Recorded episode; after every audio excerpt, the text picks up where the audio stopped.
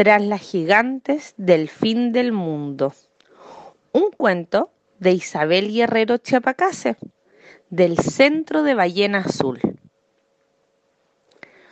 Contar para enseñar, contar para aprender. Esta era una mañana de verano. Dos hermanos, habitantes de un pueblo llamado Melinca, salieron a explorar su isla en busca de aventuras.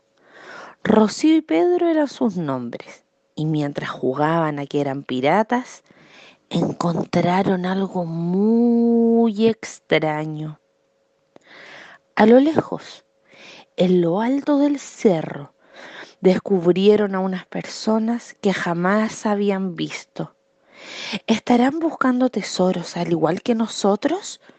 preguntó Pedro.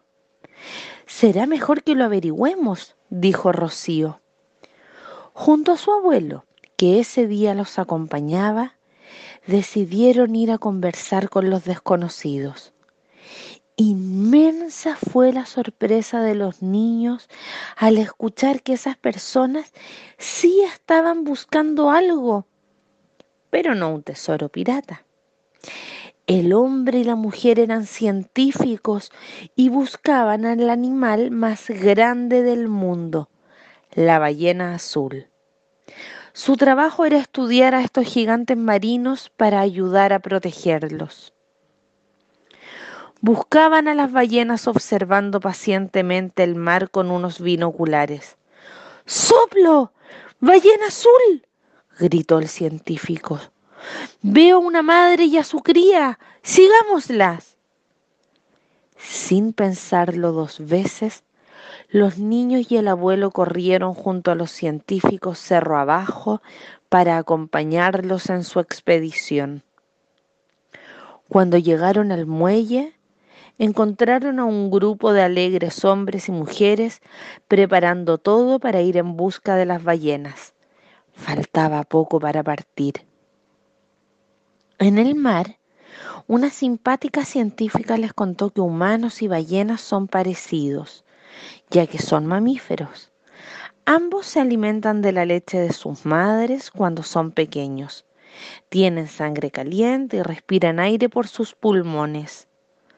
Todo está muy interesante, dijo Pedro. Pero, ¿están seguros que aquí hay ballenas? Tengan paciencia, respondió la mujer. En cualquier momento saldrán a respirar. De pronto todos se pusieron en alerta. El agua bajo sus lanchas cambió de color y tras un enorme soplo apareció una ballena azul junto a su crío. Rocío y Pedro no podían creer lo que estaban viendo. Mientras tanto, los científicos y científicas, muy concentrados en su trabajo, sacaron fotos y obtuvieron información sobre los animales, cuidando de no asustarlos o dañarlos. Son enormes, dijo Pedro. Seguro deben comer peces súper grandes. No creas, dijo un científico. Comen un pequeño animal llamado krill que abunda en estas aguas. Por eso vienen aquí cientos de ballenas azules a alimentarse y a cuidar a sus crías. Este es uno de sus lugares favoritos en todo el mundo.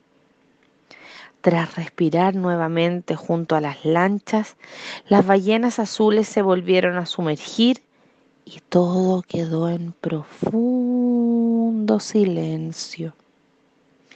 Es muy importante que cuidemos a las ballenas azules, dijo emocionada la científica. Hace algún tiempo los cazadores casi las matan a todas. Hoy eso está prohibido, pero hay nuevos peligros que las amenazan, como los choques de barcos, el cambio climático y la contaminación. A los niños se les habría gustado aprender más sobre las ballenas, pero unas nubes negras les avisaron que se pondría a llover. La búsqueda del animal más grande del mundo había llegado a su fin, por lo menos ese día. Los niños llegaron a casa cansados y felices. Hermana, dijo Pedro antes de acostarse, ¿Viste que encontramos un tesoro que estaba escondido en nuestro mar? Sí, fue genial, respondió Rocío. Ya no puedo esperar para seguir descubriendo más secretos de los gigantes del fin del mundo. Y colorín colorado, este cuento se ha acabado y nos vamos nadando junto a la gigante del fin del mundo.